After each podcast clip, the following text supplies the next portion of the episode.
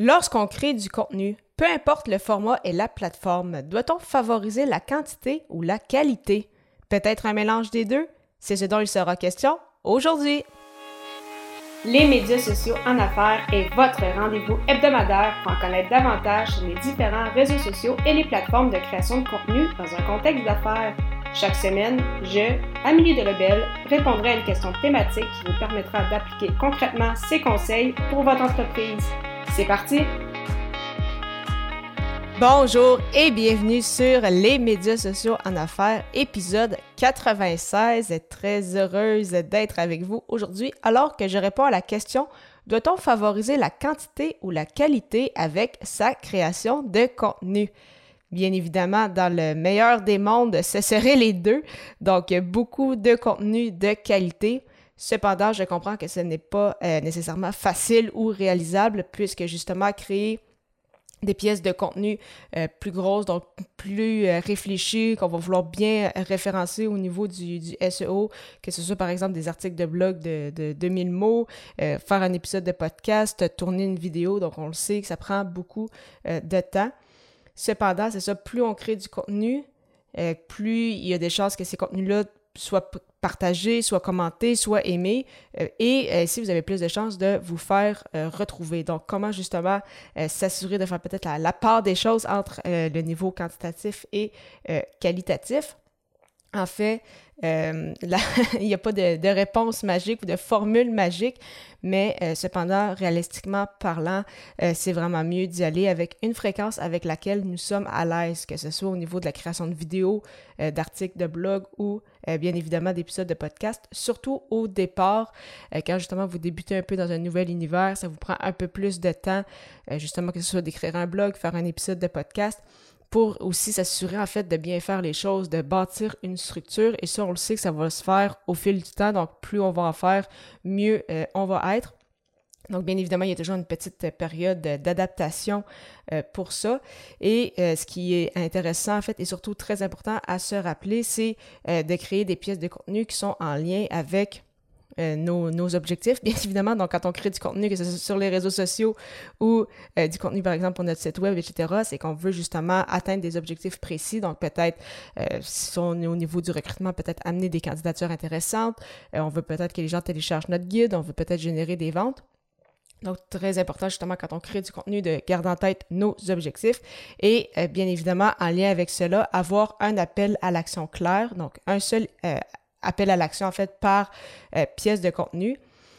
Si c'est bien pensé, si c'est bien structuré, ça va vous rapporter beaucoup plus que plusieurs pièces de, contenu ou de publications sur les réseaux sociaux un peu euh, pitchées, garochées, sans stratégie. Donc, bien évidemment, mieux vaut bien faire les choses, mais un peu moins et justement s'assurer ainsi d'avoir des résultats plutôt que de créer énormément de contenu, mais n'avoir aucune stratégie euh, derrière. Donc, un peu comme on l'a vu la semaine dernière avec euh, le contenu Evergreen. Donc, si euh, vous ne l'avez pas écouté, simplement vous rendre au amiedelabel.com baroblique E majuscule 095. Donc, c'était l'épisode 95. Donc, justement, où on parlait du contenu Evergreen, du contenu qui perdure dans le temps. Eh bien, si ce contenu-là est bien pensé, est bien planifié, bien réalisé, c'est sûr que sur le long terme, ça va générer beaucoup plus de résultats euh, qu'une publication, par exemple, sur les réseaux sociaux ou qu'un article de blog qui a été rédigé un peu à la va-vite parce qu'on se disait, ah, il faut absolument que je publie, par exemple, un article par semaine. Puis on pense pas nécessairement à tout euh, l'aspect stratégique, référencement, etc. On fait juste écrire pour écrire. Eh bien, c'est ça. C'est quand même mieux de, prendre le temps de bien faire les choses. Et comme euh, je le mentionnais, au fur et à mesure, une fois que justement vous allez être à l'aise, que vous allez avoir une structure, que ça va être beaucoup plus facile et clair pour vous, vous pouvez bien évidemment euh, augmenter la cadence. Je reviens encore une fois, c'est sûr, à mon exemple personnel, mais au départ, avec mon autre podcast, Athlète Entrepreneur, euh, je réalisais en fait un épisode aux deux semaines. Donc, quand j'ai lancé mon podcast, je me disais, comme j'écrivais déjà des articles de blog, je me disais, bon, mais si je veux être certaine de garder le rythme avec mon podcast, j'aime mieux avoir un épisode bimensuel que juste ne pas en avoir. Et par la suite, après quelques mois, quand j'ai vu euh, le temps que ça me prenait, que je m'étais habituée justement que j'avais une structure, bon, mais là, j'ai décidé de le passer à une fois par semaine. Donc, euh, vous pouvez également faire la même chose, que ce soit avec votre chaîne YouTube, euh, article de blog ou bien évidemment avec vos épisodes de podcast. Donc, c'est ça, c'est important vraiment d'avoir, je le répéterai jamais assez, mais d'avoir une structure pour euh, toujours créer des pièces de contenu en ayant votre stratégie en tête, vos objectifs, vos personas, ainsi que les euh, appels à l'action. Bien évidemment, à ce moment-là aussi, ça se peut que euh, vous ayez, par exemple, agrandi votre équipe, que ce soit au niveau de délégation, faisant appel à une agence ou à un pigiste ou peut-être même que vous allez embaucher une ressource en l'interne pour justement en créer davantage. Donc, selon les moyens que vous avez, les ressources, eh c'est sûr que bien évidemment, ça peut vous aider ça aussi à augmenter la cadence, à créer plus de pièces de contenu de qualité, encore une fois.